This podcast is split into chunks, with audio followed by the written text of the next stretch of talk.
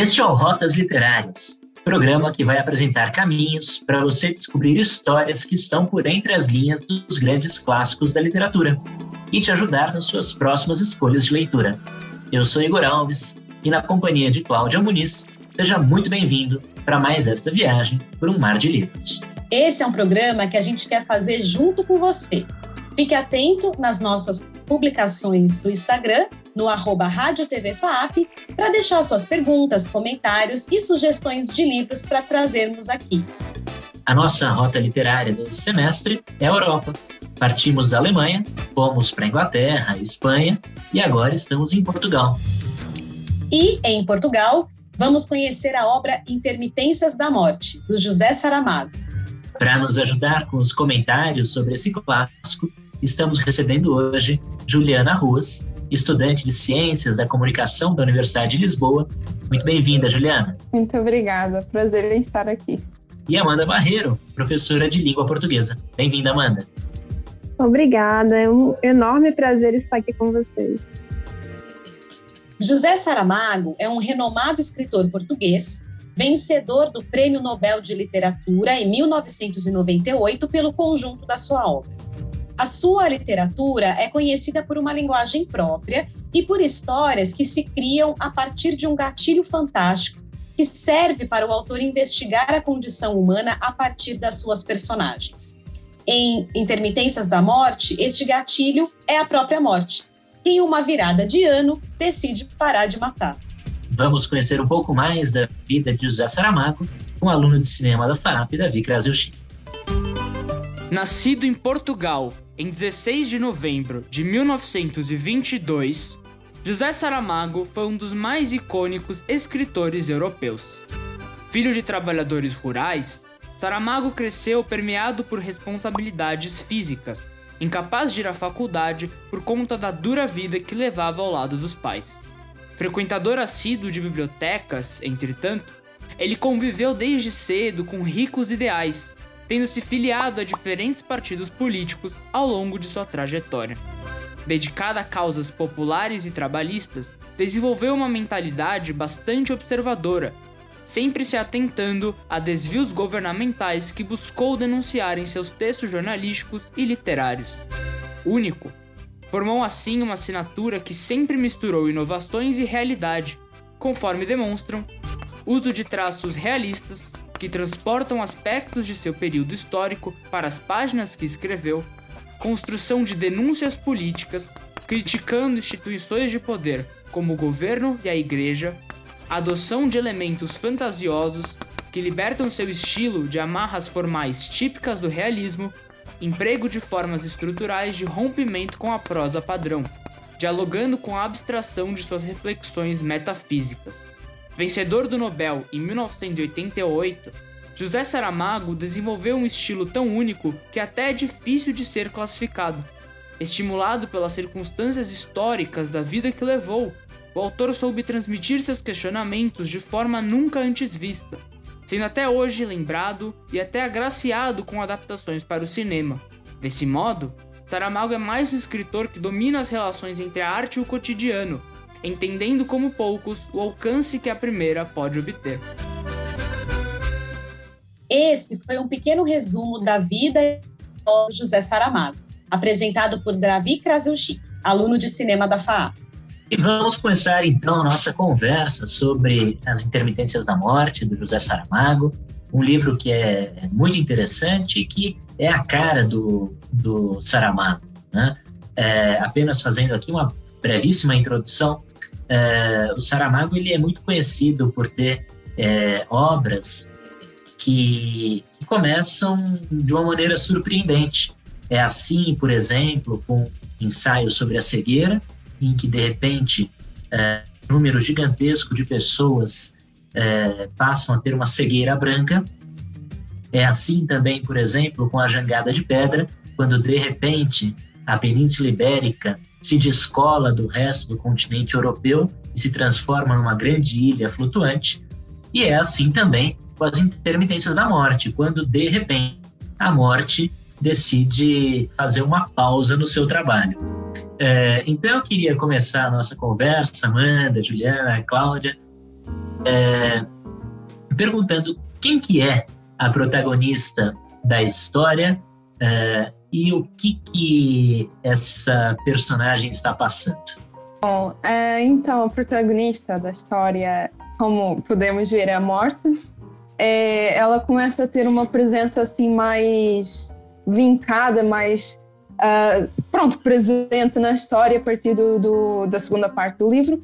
Mas uh, o que acontece é que a morte, ela um dia, pronto, deixa de matar, ficou durante uns bons meses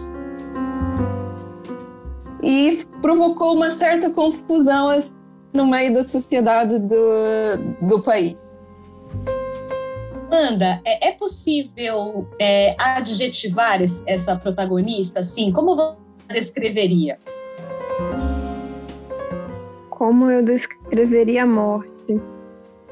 É, eu acho que ela é uma muito indignada, com uma personalidade muito forte e muito humanizada também, apesar de no primeiro momento ser representada como uma figura mais mitológica, algo mais tipo ceifador, né? Que temos esse, essa alegoria da, sobre a morte, mas ao longo da narrativa ela vai se mostrando é, praticamente uma pessoa, né? Muito mais viva do que morta. Essa é uma questão muito interessante sobre essa personagem que é a protagonista da história. É, e essa, essa situação, né, de a morte parar de matar, não acontece em qualquer momento, né? É, acontece na virada de um ano, né? É, inclusive, um ponto interessante é que a, não sei se vocês notaram, mas a primeira frase do livro é no dia seguinte ninguém morreu. Né? Juliana, você lembra qual que é a última frase do livro? É exatamente a mesma. A mesma. É. Ninguém no, no, dia seguinte ninguém morreu, né? Então, é, como que a gente pode pensar a relação dessa dessa frase que abre o livro, né, com esse momento de virada de ano? Por que que na virada de ano ninguém morreu? vocês acham? Eu não sei, será que vocês não acham que, por exemplo, é, a, a, virada do ano tem esse simbolismo de que o ano seguinte será diferente e se cria uma expectativa de que coisas boas virão. As pessoas mentalizam pensamentos positivos, né? E quando a gente pensa num cenário em que a morte para de atuar, é um cenário tenebroso, né? Então, será que o Saramago também não quis brincar com essa virada de chave, né, que acontece simbolicamente nos nossos anos novos. Juliana, o que, que você acha? É, uh, porque também tem sempre aquele comentário, né? Ano novo, vida nova. Então, se calhar, é, a morte era muito do tipo, ah, tanto falam da vida nova que eu vou dar uma vida nova, digamos assim, por algum tempo para vocês. É, porque eu acho que também o assunto, assim, de eternidade, não é? É um assunto que, que nós humanos às vezes ansiamos, mas também não compreendemos muito bem e quais seriam as possíveis consequências, não é? Então, assim, parece que ela ali deu mesmo um cheirinho, assim, do que é que seria a eternidade. Então, eu acho que pode estar também muito relacionado com isso. E só aproveitando, aí em Portugal existe também essa superstição, essa, essa vida nova, né, que é desejada na passagem do ano? É sempre. Todo ano sempre é sempre uma promessas e promessas. Ai, para o ano eu vou fazer isso, vou ser melhor. Ah, tem uma vida nova. Mas pronto, é, é, é repetição, mas nunca há, assim, de facto, uma mudança, como se assim pode dizer. A gente fala que vai cuidar melhor da saúde, né? que vai, vai fazer exercício e não sei o quê, né? Tudo isso com o intuito de prolongar a vida né? E talvez a morte tenha escutado isso e fala assim, bom, querem tanto a vida, então a vida eu os darei, né? É, Amanda, é, acontece que nesse cenário em que a morte decide parar de matar, né? É, ela começa é, a causar alguns transtornos na sociedade descrita no livro, né? O que, que você pode falar para a gente a respeito? Muitos transtornos, na verdade, né? Eu acho que o Saramago é bem prático na questão da morte. É... Então ele vai traçar algumas consequências também de ordem prática. Então ele vai falar sobre é, superlotamento de hospitais, porque as pessoas simplesmente não morrem, mas elas continuam adoecendo. Elas continuam ficando mais velhas, elas continuam sofrendo acidentes de carro, inclusive tem uma, umas descrições assim no livro. E aí passa por outras, outras questões, né? Na esfera comercial tem a questão das funerárias, que não tem mais a. Bom, é horrível falar assim, mas não tem mais a matéria-prima delas, né? É, e os cemitérios e as, a questão dos fundos de pensão que precisam sustentar as pessoas cada vez mais velhas e, e que não vão morrer. Enfim, é uma crise econômica que vai atingir muitos setores, é, inclusive na questão também que ele toca religiosa, porque a igreja, especialmente a igreja católica, que é o foco no livro, também vai sofrer com a perda de fiéis, porque se não tem morte, não tem é, salvação pós-morte, não tem a questão de céu e inferno, então as pessoas não têm mais propósito, né? não veem mais propósito na questão do culto religioso. Enfim, são consequências bem graves em vários setores da, da sociedade, da economia, da política, etc. E, e, acho que dentro desse panorama traçado pela Amanda, né, de quem são os atores, quais são os agentes que têm que se envolver, têm que se mobilizar frente a esse cenário, Juliana, tem um outro ator que é muito importante, que é a máfia, né? A máfia que se cria para dar conta de é, matar aquelas pessoas cujas famílias precisam que elas passem dessa para melhor, né? E aí se cria um cenário de que elas estão se suicidando para dar conta, né, de dessa atividade ocorrer. Você pode comentar um pouquinho sobre isso? O que, que você achou? Bom, eu sobre a máfia, eu acho que assim a máfia aproveitou muito a instabilidade que já estava ali no, no meio da, da cidade para poder pronto, angariar dinheiro e trazer assim benefícios para ela, né? Usando assim meios que eu ao ler o livro assim um pouco mais para frente achei uh, absurdos, não é? Porque eles chegaram até mesmo numa parte mais avançada um, aos, um, a abusar do, do, do, do emocional das pessoas, a usar a emoção das pessoas para conseguir ter o que elas queriam. Então, por um lado, parecia, uh, se no início nós tínhamos a ah, não, parece que ela só está a querer ajudar, a dar vá, a paz que, que uh, aqueles padecentes, como, como fala no livro, a dar a paz que eles precisam, porque estão a sofrer sem morrer, sofrem, sofrem, sofrem. Um, por outro lado, nós já temos assim, mas isso tem uma tem um porquê, tem um motivo por trás, não é?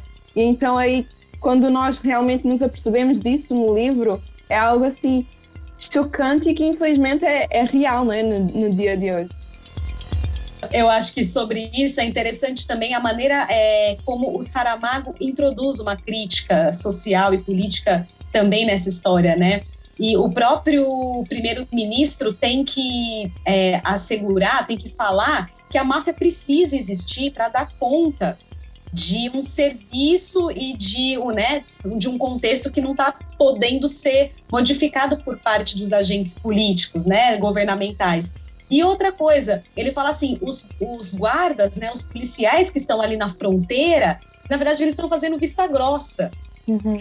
É, eles parecem estar protegendo as nossas fronteiras e impedindo a atuação da máfia, só que na verdade eles estão liberando a passagem, fazendo vista grossa, e aí acho que é uma crítica também é, de que isso também ocorre na realidade, né, com outros produtos, com outros serviços. E no próprio governo, assim, né? Como o governo é tão manipulável e tão, de certo modo, incompetente, não é? Não conseguindo gerir toda aquela situação. E, e o, o que eu senti e vi muito foi que uh, o próprio governo pra, pra, na frente, no público, é uma coisa, mas por detrás já é outra, não é? Sempre para as pessoas e para os outros países que estavam a observar aquele país principal, era: ah, não, nós, nós conseguimos, um, conseguimos dar aqui um jeito, está tudo certo. Sendo que por trás é tudo manipulado ali pela máfia. Então, assim, é, essa crítica é muito visível no livro. Só para o pessoal de entender um pouquinho esse contexto, é, nesse livro do Saramago, a morte, ela parece que é uma trabalhadora que atua em um determinado lugar do mundo. Né? E existem outras que, assim como ela, atuam em outros lugares. A morte, é, que é essa personagem aqui, ela decidiu parar de matar dentro daquela sua área de administração, né? Mas as outras mortes nos outros lugares do mundo continuam existindo. Então, o que acontece? É, as pessoas perceberam que ao cruzar a fronteira, morriam. Né? Pessoas que estavam em estado grave morriam. Mas permanecendo dentro das linhas fronteiriças imaginárias dessa morte, não morriam. Então, imagine a situação: a pessoa, por exemplo, está adoentada, está numa situação terminal e passa, eh, enfim, um tempo infinito de sofrimento, né? A, a virada de ano, infelizmente a gente sabe que esses períodos acaba tendo um aumento de pessoas que tentam contra a própria vida, né? É, então a pessoa é, tenta tirar a própria vida e simplesmente não consegue, né? Ou então é, o sujeito sofreu um acidente de carro e, enfim, sofre, sofre a dor física, mas não morre, né? Uh, os hospitais vão recebendo pessoas, cada vez mais pessoas, vão tendo superlotações, né? E o máximo que podem fazer é tentar diminuir a dor daquele que sofre, né? Então é esse cenário é, fictício, e aí eu coloco esse fictício em algumas aspas, é esse cenário fictício que o José Saramago constrói para a gente pensar um pouco sobre a, a, condição humana e sobre a morte. Né? Então, Amanda, voltando para algo que você havia falado sobre o setor funerário, você fala, olha, o setor funerário está tá sem a sua matéria-prima, né? É, que são os cadáveres. Então, é, ele é absolutamente impactado economicamente, né? Qual que é a alternativa que se encontra, até politicamente, né, para esse setor funerário? É, bom, tem a questão da, da máfia, né, que já foi citada, e as pessoas precisam morrer de alguma forma. É, e aí começam a. Também tem a questão, acho que bem importante de sobre se seria um assassinato levar o seu parente, o seu ente querido, para morrer na fronteira é, e dessa forma conseguir né, matar as pessoas. Porque elas já deveriam ter morrido e elas continuam em sofrimento eterno, digamos assim, né? Então começou esse movimento de levar esses, essas pessoas em estado muito grave, em estado já terminal, para a fronteira, a cargo da depois, né? e trazer de volta com os mortos para poder ter algum fluxo de, de caixa, digamos assim, para essas funerárias e para esses setores todos que foram extremamente impactados. E acho que, Amanda, tem uma questão que é também essa mobilização e articulação dos setores, né? Então, quando a gente uhum. pensa é, nessas empresas, nos hospitais, eles tiveram que se juntar, tiveram que levar suas demandas para o plano do governo, para falar assim, olha, desse jeito como tá, precisamos de ajuda, precisamos de recursos, não vai ser possível caminhar com as próprias pernas, né? Então acho que tem essa questão da máfia e também tem a questão dos setores terem que se juntar para levar suas demandas adiante, não acha? Sim, com certeza. E também é, a Juliana estava comentando sobre a questão da incompetência do governo em, em, gerir essa crise, mas eu acho que também tem o ponto da corrupção desse governo de aceitar um serviço paralelo, digamos assim, né? Fora da lei, para conseguir dar conta dessa demanda e, e, junto aos setores que estão economicamente afetados, também conseguir escoar os, os mortos, os que deveriam estar mortos. E fora a obrigatoriedade que foi implementada, né, de você tem um animalzinho de estimação e ele vem a falecer, porque esse é um outro detalhe. Existe uma morte para cada é, espécie, uhum. digamos assim, né? Então existe uma morte que é apenas para os seres humanos, né? Então, se o seu animalzinho de estimação morrer, ora, qual é a solução para tentar diminuir o impacto econômico no setor funerário? você é obrigado a utilizar desse serviço para enterrar o seu animalzinho de estimação. Vejam que, que ideia interessante que foi é, sugerida por esse governo, né, Claudinha?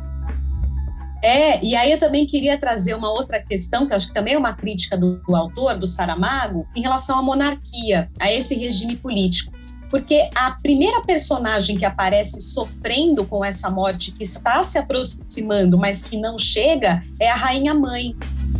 É, Juliana, você acha que é, é uma, também uma provocação do Saramago para a gente pensar nesse regime político que é tão antigo e que está ali, parece que vai é, desaparecer, mas continua presente? O que, que você acha disso? Não, eu, eu acho completamente que, que também deve ser ali uma crítica. Por quê? Porque hum, o que eu reparei muito foi que o governo em si já era muito independente. Não é? O rei ali, os reis, a monarquia era muito irrelevante para a história. Até porque depois o governo agia por conta própria e o rei só sabia disso no final. Então, se calhar o que nós poderíamos ali dizer na personagem da rainha mãe seria é, é essa, essa coisa de querer manter a tradição, arrastar a, a tradição, mesmo sabendo que já está tão batida, já está tão acabada e tão desatualizada do, do, do contexto e, da, e das no, da nova vida, digamos, não é? Então eu vejo muito, muito essa crítica também. É, é, muito interessante também um, um, outro comentário que a Amanda havia feito sobre a religião, né? É, é, sem morte não há ressurreição, né? Sem morte não há salvação. Então, precisamos da morte de volta, né? É, então, acho que a gente precisa pensar um pouco, né? Nessa morte que, enfim, está frustrada com seu trabalho, né? Cansou de matar, não vê sentido na sua existência, que é uma existência eterna. A morte, a morte existe para a eternidade, né? E ela está lá existindo. É, e, e acontece que então ela, enfim, começa a repensar o seu trabalho. E ela fala: Bom, eu vou voltar a matar. Né? Tem que matar, é para isso que eu sirvo, é para isso que eu existo, eu vou voltar a matar. Só que ela começa a, a criar uma conduta própria, diferente das outras mortes. Ela cria uma ética própria sobre é, a forma de se matar. Né? Juliana, conta um pouquinho para gente como que é essa nova forma da, da morte de atuar? Bom, o, o, o método que ela usou ali foi um, é, levar a notícia da morte através de cartas. Que ela viu que um, era muito repentino, não é? A pessoa morrer assim, porque até mesmo há momentos no livro que fala ah, porque tinha que pagar impostos, despedidos familiares, e quando, e quando ela não tinha nenhum aviso assim, a pessoa não, não tinha como despedir de, das famílias e, e pagar e, e, etc. Então ela ali viu como uma solução mandar sempre cartas, né? carta de cor violeta ou púrpura, é, que o autor faz mesmo questão de, de estar sempre a repetir. E ali ela enviava essa carta Uh, a partir do momento que a pessoa recebia a carta, ficava, ela tinha uma semana para ajeitar, digamos, a vida antes de partir. Então foi, esse, foi essa a forma que ela decidiu, que ela arranjou, né, de ser mais, talvez um pouco mais simpática, benevolente. Mas aí, como nós podemos ver, um, foi deu um, uma reação assim contrária, né, daquilo que se estava à espera. É, exatamente, né, Amanda? Se a gente pensar, por exemplo, imagina você recebendo uma carta da morte dizendo que você vai morrer dali a uma semana. Né? O que significa isso? E, e, e, e, trazer também essa questão, não sei se você concorda comigo, de que é, é uma morte trazida para o plano do humano, né? uma morte humanizada. Você também sentiu isso nessa personagem? Sim, é... eu acho que assim, quando começa a dar esse aviso prévio né, de, de morte, é, primeiro tem essa questão de como ela passa a se relacionar com as pessoas que ela está matando, ou que ela deveria estar matando e, e fez aquela greve, né? E aí ela está retornando depois desse castigo que ela deu na humanidade. É, então, eu percebo sim, a morte é muito humanizada nesse livro.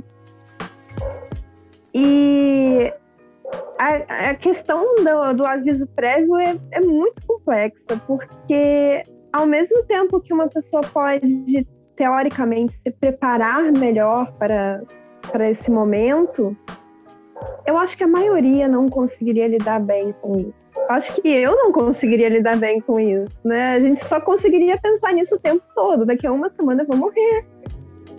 E isso acaba gerando caos, porque as pessoas começam a, a não temer consequências, já que vai morrer mesmo, então não importa se, se vai cometer um crime, se vai, enfim, sei lá, fazer várias coisas que jamais faria em uma situação normal.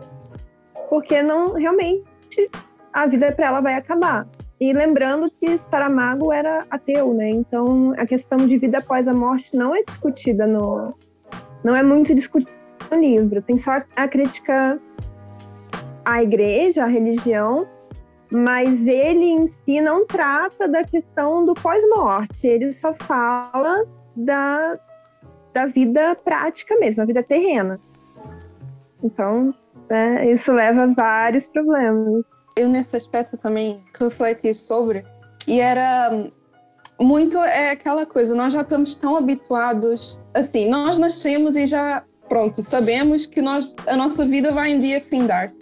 E nós estamos muito com essa ideia. Uh, agora, quando nós recebemos uh, a informação daqui a uma semana tu morres, é, é como se fosse tipo aquele baque, sabe?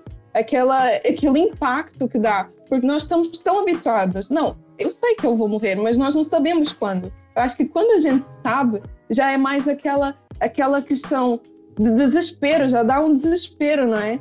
Porque, nossa, tem que fazer um monte de coisa, tratar de não sei o quê, e depois tem a questão também emocional. É, então, eu acho que é muito aquela coisa também. Nós pensamos, mas se eu, um, se eu soubesse uh, que a minha morte seria amanhã, eu faria tanta coisa, mas a questão é nós não vivemos o nosso dia a dia sabendo né, que a gente vai morrer, mas nunca está preparado de facto para a morte. E então, quando chega esse aviso uh, prévio, é, é muito aquele impacto: nossa, o que, que eu vou fazer? Talvez por isso que, se eu não me engano, foi o filósofo Sêneca que escreveu que o momento propício para se pensar na morte é durante a juventude né? justamente porque aí a gente já desenvolve toda essa preocupação inicial e quando está, enfim, nos últimos passos, nos últimos minutos, nos últimos segundos, pode partir em paz. Né? É... Agora, Juliana e Amanda, acontece que essa morte, então, ela cria uma nova forma de anunciar, né? É, que, que fará as suas vítimas com uma cartinha é, de, de que dá uma semana para a pessoa, né? É, mas uma dessas cartinhas não chega. Para que a carta não chega? Então, essa carta é, fica nesse bate volta, né? Porque ela manda e retorna, ela manda, a carta retorna, nunca consegue contato, digamos assim, com a pessoa.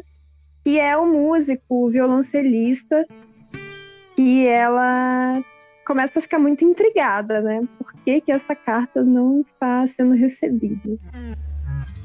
Por que você acha que essa carta não estava sendo recebida? O que está por trás dessa, desse truque? Ao meu ver, isso tem relação com, de repente, a forma como esse violoncelista vê a morte, como ele se relaciona com a morte. Porque as outras pessoas não, não lidam bem com isso. E, de repente, ele não sei, é mais desencanado, já não está tão preocupado mais com isso. E a relação dele acaba sendo diferenciada. É a minha interpretação, pelo menos. Sabe, sabe o que, que eu fiquei pensando também, pelo personagem ter essa profissão? Eu fiquei pensando se para o Saramago a música é a única manifestação eterna, sabe, que fica e que passa de geração em geração e não perde a qualidade eu acho que ele, ele vê esse caráter eterno na música. Eu fiquei, não sei, intrigada com isso ao, ao, ao, por ele ter escolhido é, o personagem que não morre uhum. para ser um músico. Juliana, que interpretação você faz dessa desse músico que não morre? É, eu, eu acho realmente uma pergunta assim um pouco complexa, né? Pelos motivos que aqui já disseram, não, não foi de todo referido no livro. Uh, e até concordo também com a visão da Amanda. É, mas o que, eu, o que eu posso acrescentar? Uh, eu, eu, eu, ali, assim, nós já, já víamos o, uma certa humanização né, por parte da morte. Um, e ali o facto dele não morrer como as outras pessoas e da carta sempre voltar, um, eu, eu não sei, era como se fosse necessário mesmo a morte ver aquilo para ela tornar-se mais humana, não é? E, e, começar a perceber e ver pessoas de modo diferente. Uh, porque era um, a visão que a morte tinha era algo meio frio, não é? Olha, chegou o teu tempo, tu vais morrer, pronto. Mas era, acho que era necessário ela ter conhecido aquele artista, ter ouvido aquelas músicas, é, para ela não sei, algo assim dentro dela começasse a mudar. Mas é uma questão assim muito complexa mesmo. A morte ela ela se torna empática à condição humana, né?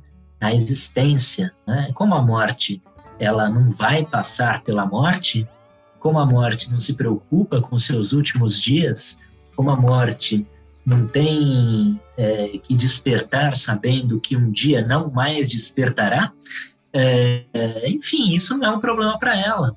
E quando essa cartinha volta e ela decide, por ela própria, ir até uh, o músico que não morre de jeito nenhum e passa a conhecer de perto como que é a vida humana, as suas dores, as suas pequenas alegrias cotidianas, e se dá conta de que para esses seres humanos a vida tem um fim, tem um ponto final, pronto, ela se humaniza.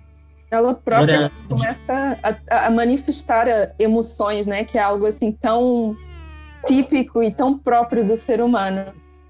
Ela sofre, ela passa a sofrer como um ser humano. Inclusive, eu acho que ela se apaixona, viu? Eu acho que essa morte se apaixona. O que, que você acha, Amanda? Não, eu tenho certeza que ela se apaixona.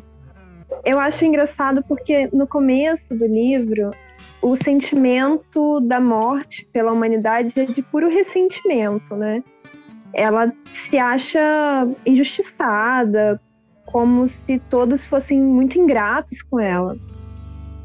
E como a Juliana falou, eu acho que é necessário esse contato dela com o músico para que ela desperte para esse lado mais empático com a humanidade, de perceber que é difícil para as pessoas, é difícil ter uma vida é, com qualidade. E, e, perceber como, como pequenos momentos da vida são importantes, como as pessoas conseguem continuar se levantando dia após dia, mesmo sabendo que um dia não vão se levantar mais. É, eu acho que esse contato é muito arrebatador para ela e acho que inevitavelmente ela acaba se apaixonando sim por ele, por acompanhar esse dia a dia dele, essa rotina. Eu acho que é inevitável. É, não tem, eu também concordo e eu acho que mais uma vez, né, essa, essa problematização da morte, ela, ela sempre tem que ser feita. Vamos olhar para os dias de hoje, né? A gente tem um cenário aqui oposto a morte está batendo na nossa porta todos os dias. Ela está entrando na nossa casa por meio dos canais de comunicação, né? E também por familiares que, que porventura estejam padecendo, né, pela Covid-19. A gente está num cenário inverso a esse da primeira parte do livro. É, vocês estão, nesse momento, né, vocês também fazendo a leitura do livro, traçaram algum paralelo com o cenário pandêmico ou com a nossa realidade contemporânea? Olha, tem um momento do livro que é logo que ela decide suspender a greve. Né? Ela envia a cartinha lá pro, pro representante do governo e fala que ela vai voltar a matar e que no dia seguinte todos, todos que precisam morrer morrerão. E todos morrem ao mesmo tempo, né? Todos que estavam em estado terminal, um estado muito grave, sofrendo muito, morrem ao mesmo tempo. E isso me lembra bastante a situação que nós estamos vivendo, porque se de repente eles estavam com uma escassez de, de mortos, de repente eles não têm mais espaço para enterrar seus mortos, eles não têm mais caixões, eles não têm mais infraestrutura para suportar essa nova crise que a morte provocou. E isso nos remete muito, especialmente a 2020, né, que nós vimos é, casos assim pelo mundo inteiro de pilhas de mortos sem, sem destino. Eu um, aqui em Portugal eu já estabeleci um paralelo assim um pouco diferente é quando quando bem no início do livro quando fala e ninguém morreu no dia seguinte ninguém morreu por Portugal ser um país mais pequeno é, as mortes são muito poucas são muito mais baixas do que no Brasil. E então aqui eu, eu estabeleci assim uh, o paralelo com quando nin, ninguém morre aqui porque já houveram dias em que não houve nenhuma morte, as pessoas ficaram, meu Deus, ninguém morreu. O que aconteceu? Não sei o quê. Então, assim, é algo uhum. que nós mesmo podemos ver isso no livro, né? Quando a morte parou de matar, as pessoas ficaram uh, extasiadas, ficaram alegres, ficaram surpreendidas. Então, é algo que eu, assim, trouxe para os dias daqui de Portugal mesmo. Acho que todos nós sonhamos, sonhamos com o dia em que a, a notícia, né? É, da mesma forma que foi trágica a notícia de morreu no Brasil a primeira pessoa com o novo coronavírus, em breve nós torcemos aqui, não tarde, teremos a excelente notícia de, pelo primeiro dia, ninguém morreu de coronavírus. Vamos torcer para isso, isso não demore. Bom, é, nós estamos já encaminhando aí para o final do programa. Uma última questão que eu queria é, trazer é, não é da história, mas sim da forma de escrita do José Saramago. É, Juliana, Amanda, o que vocês podem falar sobre essa escrita de, de, do, do autor, até para incentivar quem nunca leu José Saramago a enfrentar esse desafio? Bom, é, eu desde que era nova, eu sempre na escola ouvia as minhas professoras do português mesmo falando, ai, José Saramago tem uma leitura difícil, não sei o quê. Aí, quando eu fui pra, pegar para ler, porque este tem ser uh, o ano da morte de Ricardo Reis, que foi uma leitura obrigatória na escola, um, quando eu fui pegar para ler este livro, eu, lembrei-me dessas, dessas citações e desses, uh, pronto, dessas falas. Mas quando eu fui assim, pegar para ler, não, não é de todo um bicho de sete cabeças, como costumam dizer. É, é verdade que temos que ter uma leitura atenta, uh, mas acho que não é de todo difícil. Um, ele, pelo que eu percebi com este livro, ele só usa um, assim, as, as, as, letras iniciais, pronto, só, só são usadas em maiúscula. Os nomes e outras coisas não são, é tudo em minúsculo. Até uhum. mesmo quando ele vai para introduzir uma fala, ele introduz entre vírgulas. Então, assim, é algo mesmo assim que eu não tinha lido e visto em outros, em outros livros. Acho que é algo mesmo característico, não é, do, do José Saramago. É, eu acho bem complicado introduzir para um aluno uma obra já dizendo que é difícil. Eu acho que isso já cria um bloqueio e, e faz com que a pessoa perca a vontade de se quer conhecer. Aqui no Brasil mesmo nós temos escritores que têm essa fama de ah, escrevem difícil, né? Como a própria Clarice Lispector, que inovou na, na escrita, o Guimarães Rosa, que também é o terror da, do vestibular. Mas eu acho que, na verdade, a questão do Saramago e de outros autores de literatura clássica é a adaptação à leitura e se acostumar àquele ritmo narrativo, porque o Saramago pode assustar um pouquinho, assim, os, os parágrafos são gigantescos, são páginas e páginas do mesmo parágrafo, é, pontuação esquece, Então é bem diferenciado.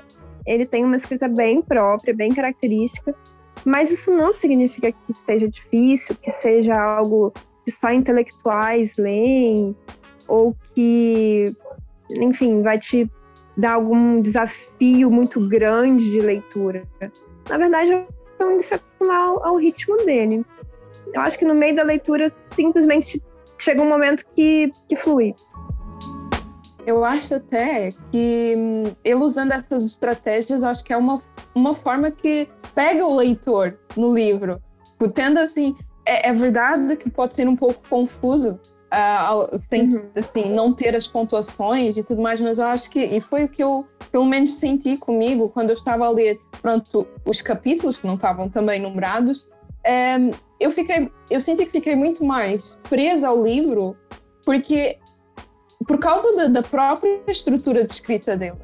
É, eu concordo com vocês também. Quando a gente pega o jeito de como, por exemplo, ele constrói os diálogos, né, inseridos dentro do parágrafo, ele separa por vírgulas, então o narrador está contando, vem uma fala né, de um dos personagens. Quando a gente pega essa estrutura, entende como ela funciona, a leitura flui bem melhor né? Acho que flui com mais naturalidade. E aí é um exercício, é o exercício da leitura que vai nos conduzindo ao longo do livro todo. Então, vai passando a, a história, a gente vai lendo com mais facilidade mesmo. Eu concordo também com vocês, não é aquela obra que a gente vai de cara já, né, é uma obra muito fácil, mas acho que a partir do momento que você entende o seu encadeamento, a leitura flui com mais facilidade, né?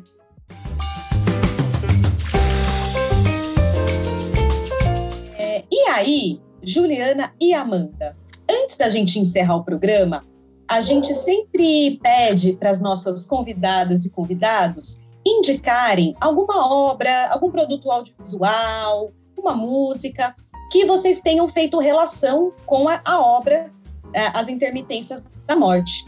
Então, vocês têm alguma coisa para indicar para a gente? É, não tem exatamente relação, mas me veio bastante à cabeça, porque eu acho que também traz discussões bem atuais e bem importantes, que é o Alto da Compadecida, do Ariano Suassuna. Também uma obra bastante crítica com relação à religiosidade, mas é, eu gosto muito de como ele relaciona a questão do do castigo pós-morte ou do, do paraíso, da redenção e todas essas questões é, que se relacionam indiretamente com a morte, né? Então, e claro que é um clássico maravilhoso, tanto o livro quanto o filme, quanto a série, que também é mais antiga, mas eu peguei a série. É, acho que vale super a pena conferir. Quem já não, quem já não conferiu, né? Confere de novo. Confere de novo. Sempre, olha, e cada vez que você conferir o Alto da Compadecida é uma nova releitura. Um, bom, no meu caso, é, eu iria também, não assim tão associado no conceito de morte, mas o outro livro também de José Saramago, O Ano da Morte de Ricardo Reis, que também tem muita crítica não é, do governo. Se eu não me engano, o ano ali descrito, acho que era 1936, é, onde havia ali muita instabilidade política, uh, aqui em, em, Portugal e também em Espanha, se eu não me engano. Mas também é um bom livro para tentar perceber um dos heterônimos de Fernando Pessoa, não é? para quem assim quiser mesmo aprofundar assim na, na cultura portuguesa e, e, e, conhecer, tentar entender Fernando Pessoa, acho que seria também um bom livro. E você, Igor? Estamos curiosos. Muito bem, Claudinha. Eu tenho duas dicas. A primeira delas é uma música é, do nosso pai do rock brasileiro, aqui, o Raul Seixas, uma música que se chama Canto para a Minha Morte. É, é praticamente um, uma, um poema de amor que ele escreve para a morte, pedindo para que ela é, venha buscá-lo, é, vestida em cetim, enfim, ouçam, vale a pena. E, e a outra dica é, é, o livro do Oscar Wilde, O Fantasma de Canterville. É, por quê? Porque da mesma forma que o José Saramago, ele é cheio de ironias para falar sobre a morte no seu livro Intermitências da Morte, né? transformando a morte numa personagem humanizada, é, dócil, né? É, também em O Fantasma de Canterville, é, o Oscar Wilde ele é cheio de ironias para falar sobre uma figura que era para ser assombrosa, um fantasma, mas que na verdade acaba sendo uma figura é, ridicularizada. Enfim, é um livro bem humorado, vale a pena. E você, Claudinha, tem alguma dica para gente? Olha, tenho sim. Eu acho que outro aspecto que também me veio à mente durante a leitura é a questão da eutanásia, que também é uma forma de controle da morte por parte dos humanos, né? É... E aí eu indico um filme que eu assisti recentemente. Ele não é novo, mas eu assisti é, faz pouco tempo, que se chama Mar Adentro. É um filme lançado em 2004. O protagonista é, é, o ator que faz o protagonista é o Javier Bardem. É um filme dirigido pelo Alejandro Amenábar e conta a história verídica de um pescador espanhol chamado Ramon San Pedro que ficou anos e anos acamado, tetraplégico e lutando para encerrar a sua própria vida. Ele teve uma luta ativa junto com a família dele para tentar é, a autorização do governo para encerrar a sua vida. Então, eu lembrei muito desse filme e da questão da eutanásia também, durante a leitura. Muito bem. É, chegamos ao fim de mais um Rotas Literárias. Eu quero agradecer imensamente a participação da Juliana Ruas. Muito obrigado, Juliana. Eu é que agradeço, é um prazer. Foi um prazer ter participado, ouvido todas as opiniões. Mesmo. Juliana, Obrigada. diretamente de Portugal, né? Exatamente. Bom, e também agradecer a Amanda Barreiro. Obrigado, Amanda. Que isso, foi um enorme prazer essa participação. Aliás, o convite, que foi uma surpresa, e um prazer também é, poder discutir Saramago com vocês, poder conversar sobre esse livro tão atual, tão, tão importante, tão relevante para a gente pensar tantos aspectos da nossa atual sociedade, né? Foi ótimo, obrigada. Obrigado. Obrigada, Amanda Juliana. E, gente, com dor no coração, a gente fala: esse foi o último programa de mais uma temporada do Rotas Literárias que visitou, neste semestre, a Europa. Nós ficamos por aqui, na verdade, em Portugal, esperando por você para o nosso próximo roteiro. Até lá! Rotas Literárias, apresentação de Cláudia Muniz. E de Igor Alves. Produção de Davi Krasilchik e Silvia Burim. Gravação: Letícia Gossain, Rogério Afonso e Bruna Nakashima. Edição de Bruna Nakashima e de Davi Krasilchik. Supervisão: Alziro Tonin. A gente se despede por aqui. Este é o Rotas Literárias, um livro, muitas viagens. Tchau!